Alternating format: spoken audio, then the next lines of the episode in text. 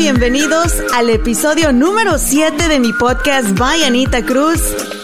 En esta segunda temporada me acompaña nuevamente mi esposo Dustin. Hola mi amor, ¿cómo estás?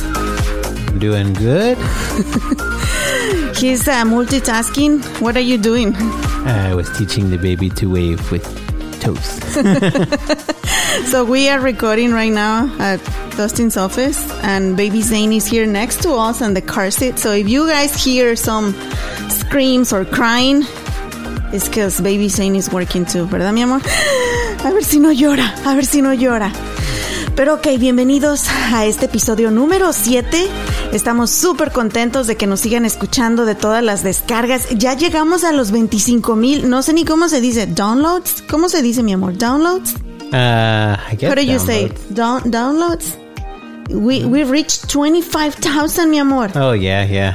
Thank you think so uh, much. I guess it would be downloads per episodes or streams. See, I don't know. Pues quién sabe cómo se midan aquí las Whatever cosas. the numbers say on the site that counts things. No sabemos, pero pues dicen que ya que ya tenemos hartos números, así que muchas gracias por escucharnos. Saludos a toda nuestra bella gente de aquí de Estados Unidos que nos escucha, especialmente en el área de Dallas Fort Worth, nuestra gente en México, en Centroamérica, hay gente que nos escucha en España, amor, en Madrid y en Barcelona. Oh, very nice. We need a lot of work right now. Hablando de trabajo, antes de comenzar a hablar del tema, queremos darle las gracias a nuestros amigos de Traders Village por patrocinar este episodio de mi podcast. Visiten Traders Village con toda la familia. Why people have to go to Traders Village, amor? Because Uh, you can find everything there. It's really uh, nice to have a getaway, I think, on the weekend because you can walk around, you can enjoy the rides, you can have cool drinks, food. Again, I always say the ice cream, the ice cream because it's made with like the real. Uh, Real flavors. Oh, yeah. uh, they have ices. They have all sorts of stuff, and then that's where we found a lot of the toys we couldn't uh, find anywhere else for Caleb. Remember? Hablando de toys, este, no, no que él sea un toy, ¿verdad? Porque él es un niño viviente. Pero mi hijo Caleb me acompañó este fin de semana pasado a Traders Village porque ahora él es mi camarógrafo, ¿verdad, mi amor? Hazte para acá. Sí. What, what did we get at Traders Village? ¿Qué compramos en Traders Village, hijo? Uh, ¿Cómo se llaman? ¿Poppets? ¿Los esos juguetes?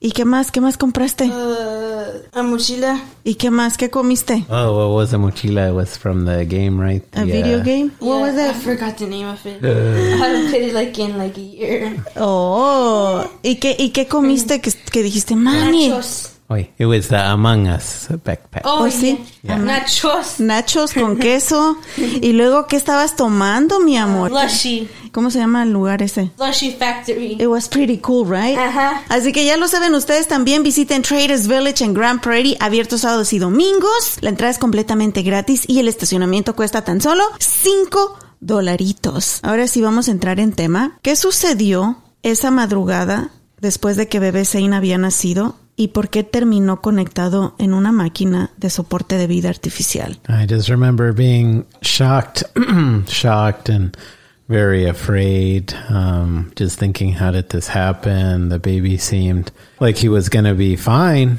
And all of a sudden, you know, it was like, you know, two, three, four in the morning. And it was like my world got turned upside down. Um, just, you know, you wake up and it's like one of the most horrible pieces of news we could get. And I remember when we first went to see the surgeon, he gave us all this material, and I just kind of had skimmed through the documents that he mm-hmm. had provided, and it talked about ECMO, and this um, this kind of external life support, where this machine is basically like the lungs and the heart's uh, heart for the baby. And um, I just remember there were so many uh, Statistics, and statistics that were like unfortunate kind of outcomes of that. You know, like damage to the way their motor skills were, to their brains. And we asked if there was any other options, and he said no. You know, pretty much we don't do this. The This baby's gonna yeah gonna die. And then and we had the surgeon show up um, maybe ten minutes later, and he said same thing that you know this is pretty much the only option with um, the situation the baby was in. So I just remember we we kind of went down on our knees and were crying and praying and I just remember being in again such shock because I was like, oh, we had just seen the baby, we had been waiting, you know, like a year for this moment because we had the first try and the miscarriage and then you know the the time that it took for baby Zane to develop and I remember reading to to him in your stomach and your belly moving around when I would read like some some of the different books and I was thinking oh we only saw him for like maybe 2 minutes and then maybe we'll never see him again or Yeah, It was pretty sad.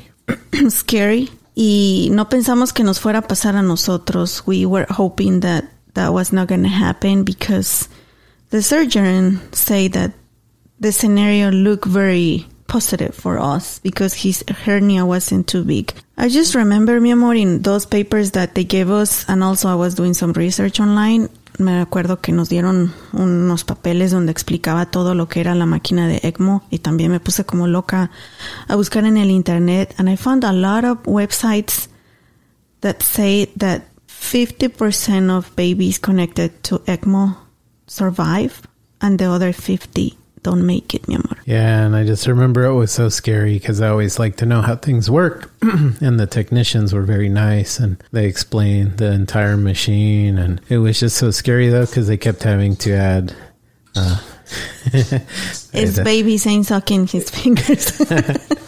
the, the it was so scary because there were just so many pieces to the device. There were filters and pumps and and all these hoses and people walking around the machine to inspect it. And even when we went to see the baby, I was afraid. I was like, "Oh my gosh, what if I trip and you know fall on something?"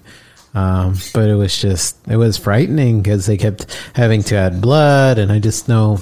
You know, for me, I'm always worried about everything. So I was like, oh, what if the blood's contaminated? And Yeah. what if something goes wrong with the hose? Or what if something goes wrong with the filter? Because they said the filter was catching blood clots. And if the blood clots go into him, that, you know, he could have uh, an incident with his brain because the blood blood clots could go into his brain. I felt like everything was working against us because there were storms, and I remember Oh, like yeah. the power was acting like it wanted to go out. And then I think one of the nights I wasn't there, there was even like a tornado warning. And Uh, it, it was during the day. Eh, voy a volver a repetir. Toda la terminología que usemos y lo que expliquemos es nuestra experiencia. Nosotros no somos doctores ni somos expertos. I remember they did type of like a surgery, putting some cannulas in his neck. Pretty much they pull out all the blood. They filter the blood through this machine called ECMO. ah, y la oxigena, la limpia, la oxigena y la regresan nuevamente a su cuerpo. Entonces es algo impresionante y algo muy de- que da mucho miedo. Pasaron alrededor de cuatro horas antes de que nos dejaran ir a ver a bebé, así que ya saben cómo estábamos nosotros temblando en el cuarto, esperando, desesperados, hasta que finalmente una enfermera subió al cuarto y nos dijo, ya, ya pueden bajar a verlo. Lo habían trasladado a el área de PQ, que es a Pediatric Intensive Care Unit, y ese primer momento donde nosotros entramos a ese cuarto fue para mí uno de los momentos más difíciles de mi vida porque se los juro que nuestro bebé estaba conectado a una infinidad de máquinas, aparatos, cables, tubos, luces. Y yo nada, solo recuerdo que me empezó a temblar mi- mis piernas, me empezaron a temblar y traté de hacerme la fuerte por mi esposo y también para transmitir esa vibra a nuestro bebé. Actually, I I was thinking about it. I guess when you say that, I can kind of picture it, but I feel like part of me has maybe blocked it out some. I uh, mainly remember. I think that guy's name was Maggot. Uh, the first day, and he was one of those guys that The technicians. when he goes on the helicopter, one of the um, emergency response people, and I just remember him talking to me, and I remember being there that night. But I kind of actually don't remember that much the the first day. I just remember he was going on and on, uh, explaining us every single detail about the machine. I felt like they were trying to calm us down. Nos estaban tratando Yeah. de calmar un poco y súper amable, súper nice el muchacho. Yeah, I think he was very pale. If I remember, the baby was very pale and looked very sick. Sí, tenía una infinidad de tubos conectados en su cuerpecito, las cánulas saliendo de su cuello, lo tenían completamente paralizado, sedado, dormido. Y solo recuerdo el monitor with so many numbers, like the heart rate, the uh, oxygen, two different channels for oxygen, and Yeah. then pressure. It was crazy. And I remember he had like 14 different machines for IVs. It was 13 or 14 different types of medicines going into him. And they started adding stuff to his head to monitor his brain activity. Remember somebody came in and they put on like 30 little sensors on his, on his head with glue. And Porque es algo que nos dijeron también, eh, alguna de las consecuencias cuando alguien está conectado en la máquina de ECMO es que, como lo dijo Dustin inicialmente, que pueden sufrir derrames eh, o coágulos sanguíneos y les puede afectar su cerebro. Puede ser que en cualquier momento simplemente no respondan a este tratamiento y tengan que desconectarlos a lo que los mantiene respirando y latiendo su corazón. Y también recuerdo que había un técnico operando la máquina de ECMO, el especialista, las 24 horas del día y una enfermera literalmente sentada al lado del bebé las 24 horas del día,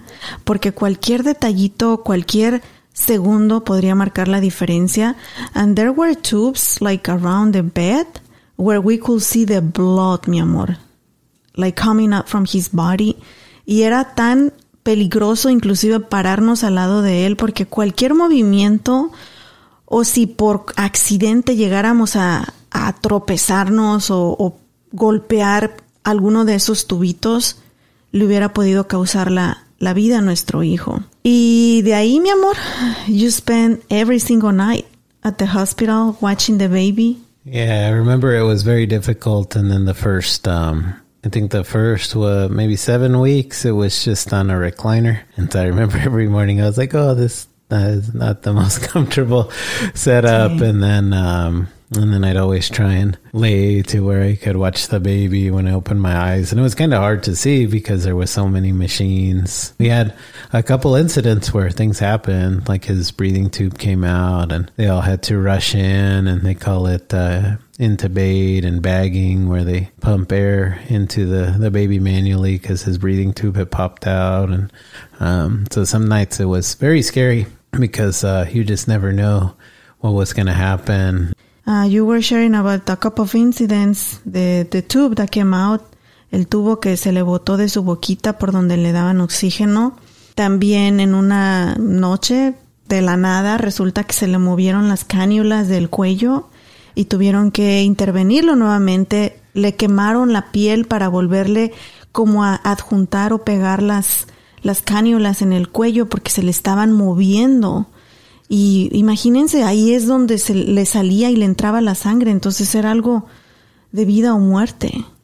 Yeah, I think um, I think that night they they went to clean him and they turned him pretty abruptly, from what I remember. They turned him pretty abruptly, and then um, after that he started bleeding from where the cannulas go in. And again, the cannulas are just like these little the tubes that go into, I guess, like the artery that pump the blood in and take it out and put it back in.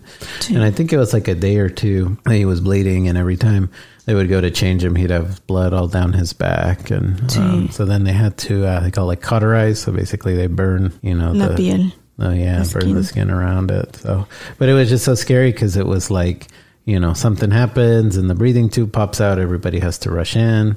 Uh, you know, it's like somebody moves him the wrong way or too quickly, and then he bleeds from the neck, and that's a huge deal. Because that's where everything's going in and out, and it was so hard too because they did have to move him. Like they needed to rotate him some, and I think to make sure he didn't get bed sores and for his head. Sí, porque estaba Ah. acostado las 24 horas del día Yeah. por varios días, entonces tenían que to moviendo. Y después viene la primera prueba para poder desconectar a bebé. A los tres días de haber estado conectado en ECMO, nos dijeron que iban a hacer la primera prueba. Viene todo el equipo. I would say they were around 10, 15 people for the first test. Yeah. Yeah, and they call it like a clamping test. So they just clamp the the tubes kind of coming out and going in, and they see how the baby's numbers are, uh, his oxygen, and I think all the I think the pressures and things like just with his body operating on his own. And I remember the first time he he almost passed it, but we were still so scared because I was like, oh, what if this was the best? I remember in my mind I was like, oh, what if this was the best that he could do? And then you know, the longer he's on the machine, the the weaker his body's going to get. But thankfully, I think they did another test, like you said, a few days later, right? Three days, seven days later, something Sí, like that. ese fue en el tercer día y no lo pasó. Entonces nos dijo el doctor, no se preocupen, hay bebés que necesitan un poco más de días, pero también el reloj iba en nuestra contra porque tampoco pueden estar conectados demasiado tiempo en ECMO. Así que en el día número 7, una semana después, vuelven a hacer la segunda prueba y gracias a Dios pudieron desconectarlo de ECMO, ¿verdad, mi amor? yeah. Venía una serie de pasos que no sabíamos. Y eso vamos a compartir con ustedes a continuación. No se vayan. Recuerden visitar Traders Village de Grand Prairie para disfrutar con toda la familia entretenimiento cada fin de semana. Con música en vivo, conciertos completamente gratis. Chequen esto, próximamente viene Chris Pérez, Bobby Pulido, este 5 de septiembre con el Tejano Music Fest podrán disfrutar de la música de Bobby Pulido. El 11 de septiembre Chris Pérez y su grupo metal. El 12 de septiembre las fiestas patrias con Tito Puente Jr. Y muchísimas más sorpresas en Traders Village de Grand Prairie, localizados en el 2602 Mayfield Road en Grand Prairie. La entrada es completamente gratis y el estacionamiento cuesta tan solo 5 dólares. La primera cosa que tenían que hacerle después de eso era la cirugía. So he was disconnected from ECMO on a Thursday. Fue desconectado de ECMO un jueves y su cirugía fue el lunes siguiente. El Día de las Madres, mi amor. Mother's Day. Yeah, I, um, I actually forgot about the surgery. There was, like you said, so many things.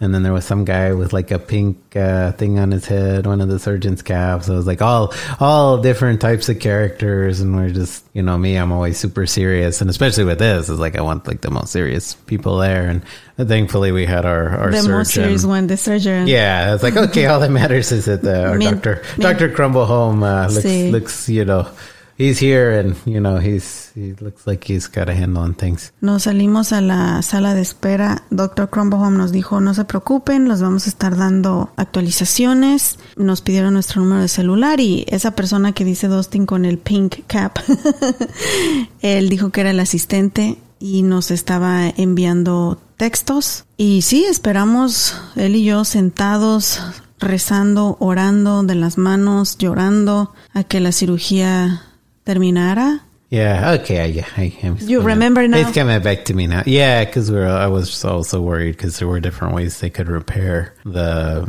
the hernia and like some involved I think like a Gore-Tex like a plastic patch and I was just worried because a lot of people said when we were researching that that it doesn't really grow with the baby so it's like oh great then he's gonna have like this piece of plastic in him forever and and you know maybe it'll stay fine maybe it'll fail and I think thankfully they were able to patch him up with his own kind of internal Tissue. tissue yeah Después de la cirugía, el siguiente paso eh, difícil y, y el cirujano fue bien honesto con nosotros. Él nos iba explicando todo el proceso y nos decía, va a llevar tiempo, ahora viene esto y viene esto más. Nuestro siguiente paso fue semanas después, desconectaron a bebé de el respirador artificial y ese fue yo creo que el momento más emotivo también para nosotros, porque fue la primera vez después de, de su nacimiento que lo escuchamos llorar.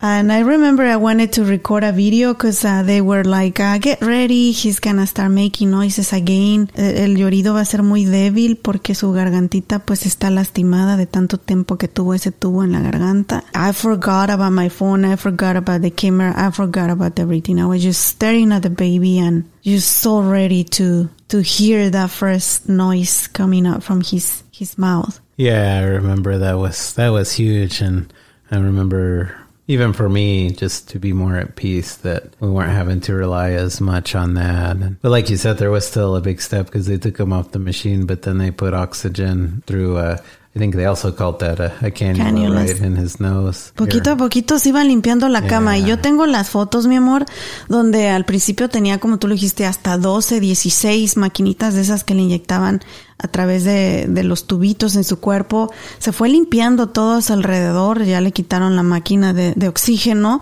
aunque le dejaron las cánulas regulares en su naricita. Lo escuchamos llorar, lo cargamos por primera vez también. Tengo infinidad de fotos que entre los dos lo cargamos con un miedo pero ya teníamos a nuestro bebito en nuestros brazos y después de eso ya lo trasladaron al área de NICU, donde ahora sí es un área especializada en bebés recién nacidos y de ahí vendría, yo diría que el proceso más lento y el que yo sentí que fue más largo.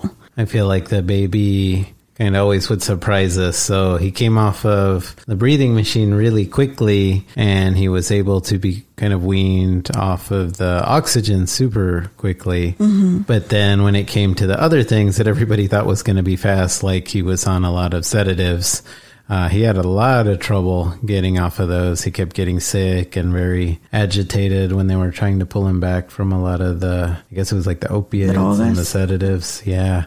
And so that took forever. And actually, I think it's going to be this weekend. Um, actually, tonight, I think will be his last kind of dose on one of the things we're, sí. we're weaning him off of. But sí, estuvo en tanto medicamento, tantas drogas que yo no sabía lo difícil que era después las quitando poco a poco y le, le, daban otra droga para quitarle la que estaba usando muy fuerte. O sea, era algo impresionante. Inclusive me puse a leer mucho porque era tipo cuando están tratando de ayudar a un drogadicto a dejar cocaína, heroína y todas esas drogas tan fuertes. Alguna de las drogas que usaron con Sein era como esos tratamientos como el methadone. Eh, utilizan ese tipo de medicamentos para ayudarlos a salir de su adicción a las drogas y me dijeron que pues era algo así, algo parecido con el bebito porque lo tuvieron en medicamento tanto tiempo. Los dos meses siguientes que estuvo ahí en EQ fueron peleando para que pudiera dejar ese esos medicamentos y como dijo Dustin, llevamos ya un mes en casa de que salió el de NICU y apenas estamos a punto de terminar de quitarle la última, ¿verdad, mi amor? Yeah, and I was to say, I remember that was one of the other things that it was very sad as it was happening because uh, I remember when he was trying to come off of certain drugs, it's like they would reduce it and then uh, they called it being inconsolable. You know, he would he wouldn't even see us. You'd pick him up and you'd try and hold him or you'd try and talk to him.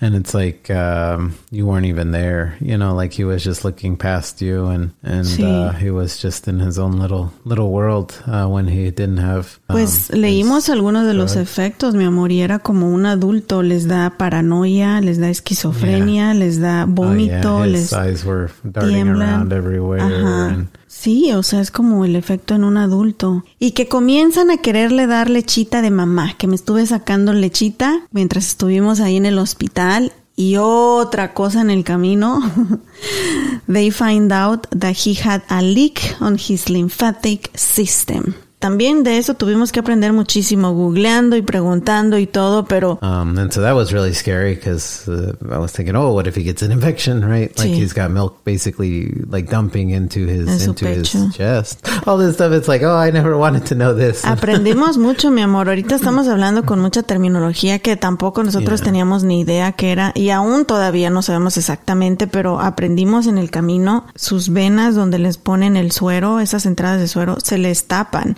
entonces les ponen otra semipermanente, como dices tú, que se llaman peak line. Y después aquí les voy a poner toda la descripción debajo de este episodio de lo que significa esa terminología en inglés y en español. Tuvieron que ponerle varias de esas. Tenía una en su piernita y después tuvieron que ponerle otra peak line en el brazo. Había ciertos medicamentos o cierto alimento que podían darle por la peak line y otro que no. Pero dimos un paso atrás. I think I was doing my best to be pumping the, the breast milk, even with all the stress that we were going through. And then I wasn't eating well. I wasn't sleeping well. I wasn't feeling well, but I was still pumping every three, four hours to have breast milk for baby. But they say no, probably he's not going to be able to, to take it. Yeah, I think they had said, oh, it'll probably be around six months. And then I think some of the people were saying, oh, maybe the milk will last six months. And I know that was, uh, unfortunately, I think kind of discouraging. Sí, pues llegó uh, el punto en que dije, pues ya la voy a donar, no tiene caso. Eh, pedí información, estuve ya llamando a los bancos de leche y ya estaba a punto de donarla, pero nos dijeron que tenía solución eso de la gotera en el sistema linfático y era otro procedimiento más con radiología. We went for radiology because they tried a couple medicines, but I don't know if they just didn't work or if it was too late and why his his leak was just too large at that point. And um, yeah, so they ended up injecting him with dye and. He went to the ER recently, and you can still see. It looks like you can still see the dye in there, but apparently this dye that they use uh, that helped to close the leak. And just to be safe, they put him on um, a special formula that wasn't really milk based initially. Enfaport se llama, ¿verdad? Yeah, Infoport, and oh, it smells so bad. And I bet it tastes bad. Mm-hmm. Yeah, even the surgeon was surprised that the baby was eating so much of it because we were starting to be hopeful, and then comenzamos a darle lechita o la esa nasty milk, como dices tú, Enfaport, con el biberón. Y tratamos muy, muy, muy duro de ayudarlo a que pudiera tomar con el biberón porque dicen que bebés que pasan demasiado tiempo conectados a máquinas o simplemente en NICU eh, tardan más en poder tomar con el biberón porque pues obviamente sus cuerpecitos son más débiles y, y les retrasamos su desarrollo por varios meses. Y pues resulta que comenzó a hacerlo muy bien, comenzó a tomar su biberón, nos estaban poniendo metas cada día de cuántos mililitros tenía que tomar por el biberón y después comenzó simplemente a llorar, a desesperarse, a como a estresarse y no entendíamos por qué. Y nosotros estábamos día y noche, día y noche ahí tratando de darle la botella todo el tiempo porque no queríamos que le pusieran algo llamado G-tube en su estomaguito. Que literalmente pues es un tubito que les insertan en, en el abdomen hasta llegar al estómago por donde se les da el alimento y los medicamentos. Yeah, and they did, I guess they called a swallow study, and we found out that he he couldn't handle the milk, so there was this thing called aspiration, where when he, the milk would kind of go into his mouth from the bottle, and I guess it would go towards the back of his throat instead of going the way it needed to go towards the stomach. It was going towards his lungs because I guess there's like a little flap or something in there Sí, no- nos pusieron el ejemplo como la, ta- la tapa de la taza del baño. Tenemos dos tubitos en la garganta. Uno es el del aire, por donde cuando respiramos se va el aire, y otro tubito pues es el que se va hacia el estómago, ¿verdad? Donde se va la comida y el líquido. Pues eh, como bebitos como Zane que estuvieron tanto tiempo con medicamento, tanto tratamiento y hasta esas cánulas en su garganta, obviamente esos músculos de su garganta se debilitaron. Y tenemos como un pedacito de, que es como un pedazo de nervio, carne, que cuando tragamos cierra el, el, les voy a poner aquí el dibujito porque no sé cómo explicarlo, nos enseñaron fotos. Actually, when I was you could kind of see it live. Uh, and I got to say, that was freaking me out too, because I was thinking, oh my gosh, how many, you know, x rays are they uh-huh. taking of him? Because it was like a real image, or how much, you know, radiation is, is going through him. Sí, él quería tomar, pero Yeah. cuando le chupaba el biberón, pues la leche se le iba hacia los pulmones en vez de irse hacia el estómago. Entonces el miedo era que si se iba a los pulmones, se iba a ir acumulando y le iba, era probable que le diera una neumonía y pues eso era súper delicado para nuestro bebé. En sí fue un proceso de, I will say three weeks, mi amor, tres semanas que estuvimos ahí. El doctor nos, nos tuvo paciencia, nos esperó de poder darle la mamila hasta que llegó un punto que nos dijo, se enojó. I think it's the only time we saw Dr. Crumble home upset. He was like, come on guys, this is not working. He's not gonna take his nu- nu- nutrients with this pace. So we need to do something. We need to get the G-tube done. Necesitamos ponerle el G-tube y nosotros así como que no, por favor, ¿cómo nos vamos a llevar el bebé a casa con un tubo en su pancita y, y que nosotros tenemos que hacer los cuidados y darle la leche por ahí? Fue una pesadilla. Nos opusimos como no tienen idea. Así es que otra cosa en el camino, finalmente pues le hicieron su cirugía para ponerle su, su botoncito en su estómago, su G-tube. Y pues ya de ahí fueron tres más semanas que estuvimos todavía en el hospital. Estuvieron todavía quitándole los medicamentos que le faltaban, estuvo sanando de su cirugía, estuvieron entrenándonos en cómo darle de comer y hacer todos sus cuidados en casa. También tomamos clases de CPR para bebés.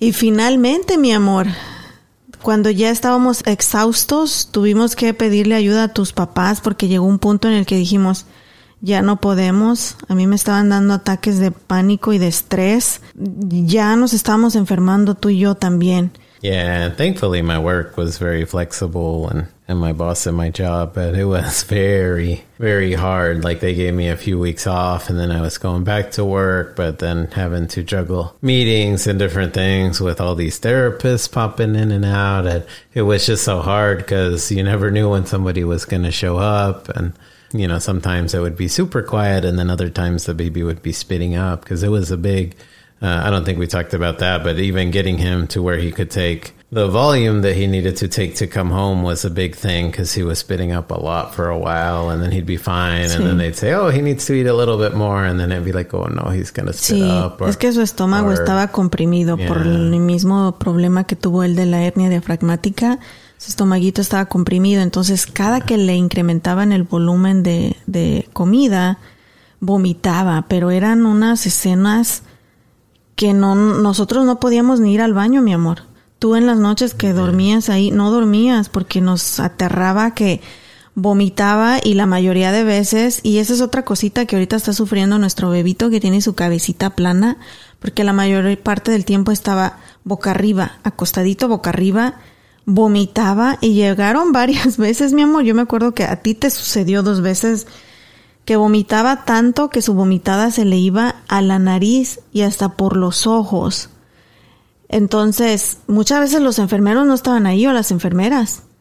Y nos daba miedo que el nene se fuera a ahogar en su propia vomitada. Entonces, ¿qué pasaba? No dormías tú. Y cuando yo estaba ahí durante el día, no iba ni al baño del miedo que el bebé pudiera vomitar y ahogarse en su propia vomitada. Yeah, he um he vomited at night and then Um, I don't remember what it was called. There was uh, there's a, a, medical term for it, and it was funny. I think even some of the the staff, other than the doctors, didn't know the term. But essentially, he he threw up, and then I guess his body like seized. It kind of closed up, and t- everything got tight. And I think they were saying it's a way that the body tries to protect itself, where like I guess that flap or something else closes so the vomit doesn't go in the lungs. But because that happened, he wasn't breathing. So basically, he threw up and he stopped breathing. And so they were doing all sorts of stuff to him, like uh, um, yelling, like baby, and and then um, I think they were trying to smack his heel and pinch his heel and uh, on his foot to try and get him to breathe. And um, they called in respiratory people. I think there were like six or seven people in the room, and um, yeah, and finally he just started uh, well, actually, yeah, I think they put the bag on him, and then thankfully he kind of started breathing again on his own. Uh, but that was, I think it was a little bit like right after they had taken him off of some of the oxygen. I think it was a day or two after that. Uh, but he just, yeah, he just spit up, and then um, I guess it kind of started to go the wrong way, and he freaked out, and you know he couldn't breathe. Pues yeah. nosotros estábamos ahí las 24 horas, mi amor. Yeah, and because what we found out too was when he spit up is if you just put him on his side really quickly. It was it was kind of uh, ironic, but I felt like it's like if you were dealing with a drunk person, it's like throw them on their side, try and sí. make sure they don't choke. Lo aprendimos de que cuando vomitan, eh, yeah. porque están boca arriba, lo primerito que tienes que hacer es ponerlos de lado para que su vomitada salga de lado. Tenían un tubito ahí que tiene como succión yeah. y con eso luego luego lo limpiábamos y tratábamos de calmarlo para que no se asustara y no parara de respirar él porque le daba como un ataque de pánico. Y luego como todavía tenía un tubito en su nariz que se llamaba NG, pues se colapsaba su, su tráquea. Eh, del estrés, del miedo y del tubo ahí metido y fue horrible, te lo juro, íbamos al baño, I don't know you, about you, mi amor, I'm pretty sure you were doing that too, but I was taking my phone with me porque había una Oh, yeah. cámara que podíamos ver al bebé yo estaba en el baño con la cámara viendo al bebé. Me salía a comer en cinco minutos con la cámara viendo al bebé. O sea, llegó un punto que nos estaban dando ataques de estrés y de pánico a nosotros también. But y yeah, luego llegaban los doctores y nosotros ahí bien asustados. Acaba de vomitar tres veces. Y con la cara nos decían, oh, that's normal. Y nosotros, ¿en serio es normal? O sea, nos aterraba verlo de esa manera. Yeah, but Y- it's funny because now that he's been home, I think he's only thrown up Two times on his own. One time somebody made him throw up. Una vez estaba, es que toqué música, estaba escuchando, ¿cuál era? Creo que era una canción de Celia Cruz. And I got too excited and I was holding the baby and I started dancing y Dustin acaba de comer y yo, no pasa nada. Acaba de comer. It's okay. Baby was smiling. We were happy dancing. Y sí, tres minutos después. Pero no, fíjate que aquí en casa, este, no hemos tenido ningún problema. Pero en fin, pasamos todas esas etapas, gracias a Dios llega el momento en que nos dice ya está casi fuera. Ese ya está casi fuera fue lo más largo. Me acuerdo que nos decían en 10 días, en 10 días, y esos 10 días nunca llegaban ya, por eso ni queríamos creer, pero sí lograron quitarle los medicamentos más fuertes, también lograron que ya no necesitara soporte de oxígeno, eh, su gotera en el sistema linfático también sanó, pudieron hacer la transición de esa nasty milk que dice Dustin de la Enfaport, empezaron a hacer la transición a leche materna. Gracias a Dios pudo tomarse toda mi lechita que me saqué y le guardé con mucho amor y mucho sacrificio. Y lograron también que pudiera eh, tomar con la mamila y aparte a través de ese G-tube que le pusieron en su estomaguito. Llegó el punto, mi amor, que si no fuera nada más por ese tubo que tiene nuestro bebé en el estómago, inclusive los enfermeros nos decían, el bebé está súper sanito, ni pareciera que pasó por todo lo que pasó, espe- especialmente lo de ECMO. Y también quiero aprovechar para darle las gracias a enfermeros increíbles y enfermeras que tuvo Baby Zane. Jeff, I think he was my favorite, mi amor. He was the church nurse a bunch of times. He was Church there. nurse. ¿Cómo se dice? Charge nurse. Church. ¿Qué dije yo? Oh, Church. Church. Ustedes me entienden. Jeff, you know what I'm talking about. You were the boss there, hombre. Estuvo ahí. Even if he wasn't watching the baby that night, he will be there every single night checking on baby Zane, talking to us, explaining us every single detail. Nos hacía sentir tranquilos. There was another Hispanic lady, Liz, una chaparrita. Gracias, Liz, también por todo lo que hiciste por nuestro baby. Otra muchacha que vive aquí en Frisco, Sophie. Sophie, she was very good too. Uh, Angel, al último, fue la que nos entrenó antes de irnos a casa. Nos dio también las clases de CPR.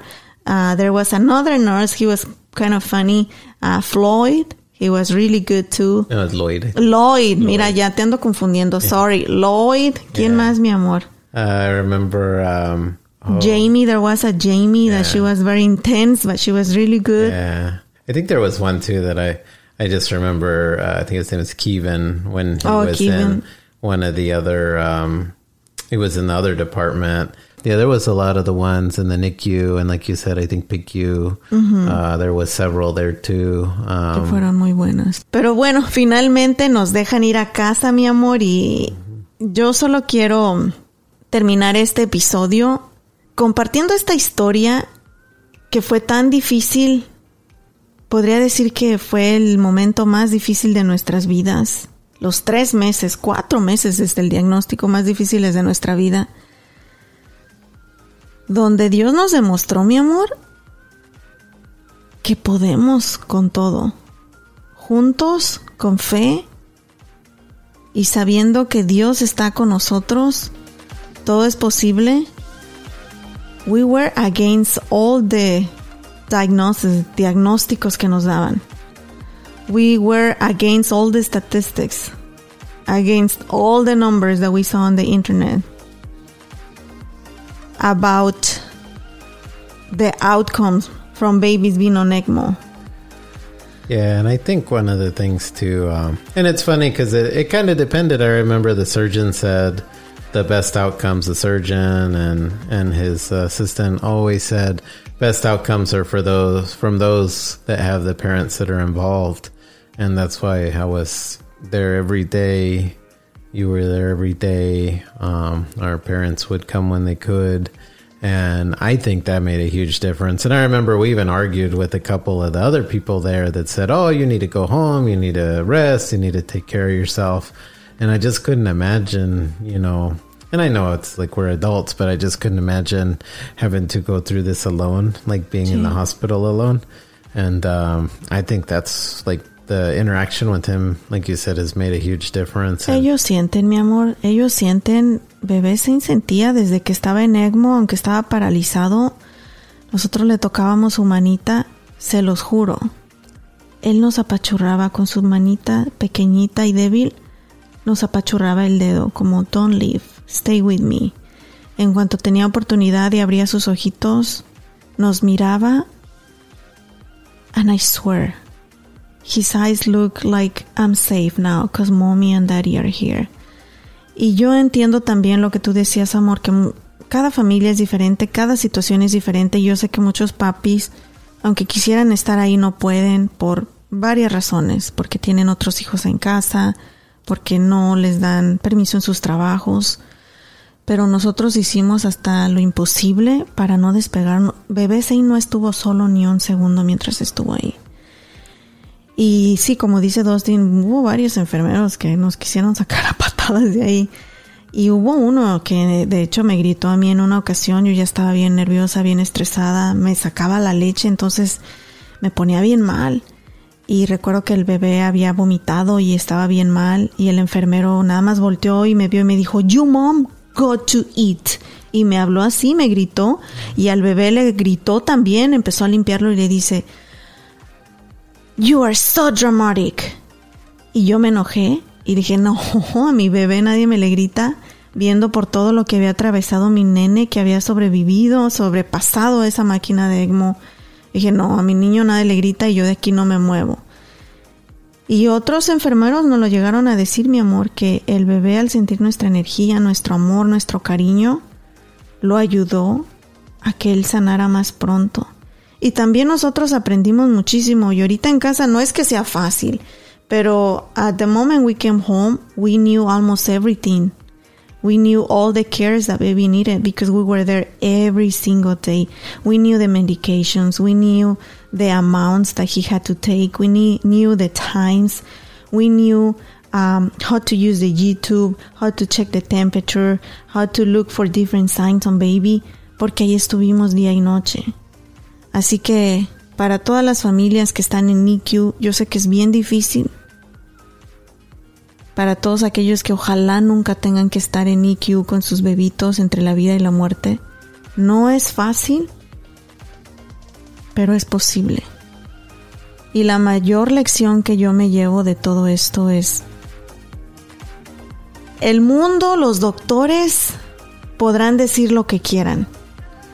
Los doctores te podrán decir no hay probabilidades o hay un 20% de probabilidades, un 10% de probabilidades o los doctores te podrán decir, la medicina te podrá decir, el personal del hospital te podrá decir lo siento, no es posible.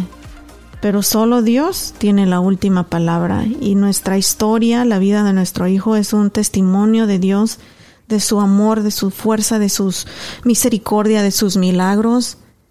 Y solo Dios pudo lograr que Bebé Zane estuviera el día de hoy con nosotros.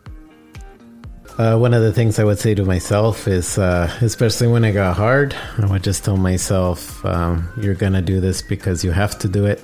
There's no choice." Um, and I just remember that's kind of what kept me going. Um, you know, and I think, like you said, there's some of it you don't control. Some of it's faith and and hope and things that you wish. But I just remember every day when I would come and go, uh, like when I would leave, when you were there, I would hit there. And I remember if I felt really tired, I would just tell myself that. And I was like, you're going to do it because you have to do it. And there's no other choice. And We as parents, we will do anything for our babies, Yeah. for our kids. And everything is worth it. Yeah, and I'll say, I, I gotta, I gotta say, I feel like guys need to step it up because when I was Dilo, there. I was like the Dilo. only, I was the only guy most of the time. And it seemed like everybody just knew me because they're like, oh, you're the guy that's always here. And I just remember thinking, well, where the heck are the other guys? And even on the weekends. And like you said, I know some people had um, kids Different to take care of in different situations. But I can't imagine out of, I think at one point they had like 88 babies. And I think I would see one or two other guys. And I'm like, I can't imagine out of, you know, almost a hundred, hundred, uh, you know, Babies, babies that there's only like two guys that can be here. Y yo quiero agradecerte porque has siempre sido un papá súper involucrado tanto en la vida de Zane como en la vida de Caleb. Tú estás ahí en todo, mi amor. Yeah, and I felt like some of it too is maybe the, I know the example, or I, I could say like for the guys out there, you can be the example. And I think for me, you know, I always had the example of my dad. He would work. He was he used to work in a factory, and then he was in the military. And I remember, no matter what, like no matter how tired he looked or how long his day was, he would always spend time with me. Yo recuerdo un día que igual nos seguían insistiendo muchos enfermeros de ya váyanse a su casa, descansen. Yo recuerdo tú me dijiste algo, mi amor, se me quedó mucho en la mente. Y tú dijiste, yo no me voy a ir de aquí, no voy a dejar a nuestro bebé solo, porque yo sé, si fuera yo el que estuviera en el hospital, mi mamá no me dejaría solo. Y cuando tú dijiste esas palabras, yo dije, wow, cómo impacta la manera en que nosotros criamos a nuestros hijos y el amor y el sacrificio que les dedicamos.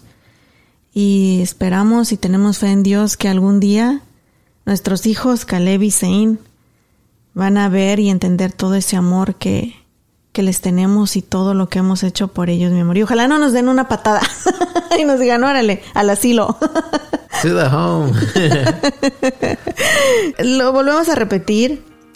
Sí se puede. Son momentos muy difíciles, pero les mandamos todo nuestro amor a todas las familias que están atravesando por momentos difíciles y esperamos que nuestra historia y todos nuestros retos que tuvimos que sobrepasar les sirvan un poquito de inspiración y para que sepan que no están solos. Dios está con ustedes y si nosotros pudimos, ustedes pueden. Y ahorita estamos gozando de lo más bonito, tener a bebé Zane en casa, que ahorita lo estamos viendo aquí por la cámara que está dormidito. Sus sonrisas, mi amor. What do you feel when you see Zane smiling at you and looking at you? Oh, just so happy. I, I love in the mornings because in the mornings um, he's extra happy when he wakes up. Like he's just so happy to see us. Uh, and then um, when I play with him, sometimes I just play kind of me and him, and uh, I lift him up from under his arm so he pretends like he's standing, and he just looks so happy. Like he smiles and he laughs. Uh, yeah, it's just favorite favorite feeling, uh, I guess, in the world. You know. Just, And it was worth it, right? yeah. All the stress, todo el Oh yeah. cansancio. Wait, wait, say, I'd do it again. I will do it a million times por nuestros hijos, por nuestros bebés hermosos, Caleb y Zane. Bueno, mi amor, eh, nos gusta platicar, pero we gotta go. We have to work tomorrow. yeah. Nos tenemos que ir, pero bueno, antes de irnos, queremos darle las gracias a Traders Village por haber patrocinado este episodio de nuestro podcast. Más de 3.000 negocios en un solo lugar, comida deliciosa, juegos mecánicos y muchas, muchas compras. Están abiertos sábados y domingos, la entrada es gratis y el estacionamiento cuesta tan solo 5 dólares.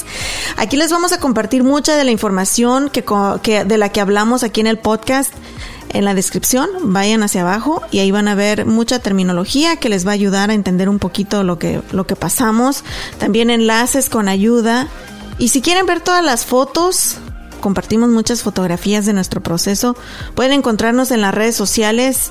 Facebook, Twitter, Instagram, hasta en el Snapchat y ¿cómo se llama el otro? TikTok. Ahí, arroba by Anita Cruz, arroba B de burro Y Anita Cruz. Que vamos a hablar la próxima vez. Whatever you tell me, we're gonna talk about. Tenemos algo muy bonito que compartir con ustedes y voy a aprovechar para dar el teaser. Something really, really amazing happened to our family the day before, two days before baby Zane was born.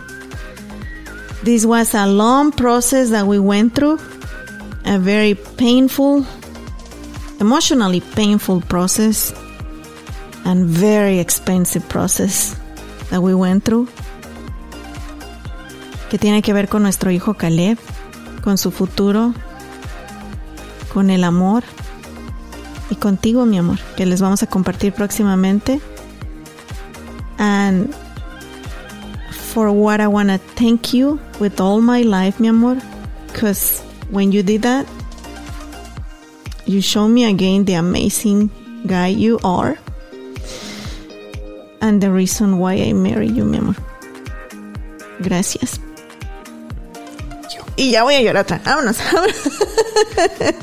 Vámonos, mi amor. Gracias por habernos escuchado. Tenemos una cita el próximo martes. I love you, baby. Vámonos, que el niño ya está llorando. Yeah.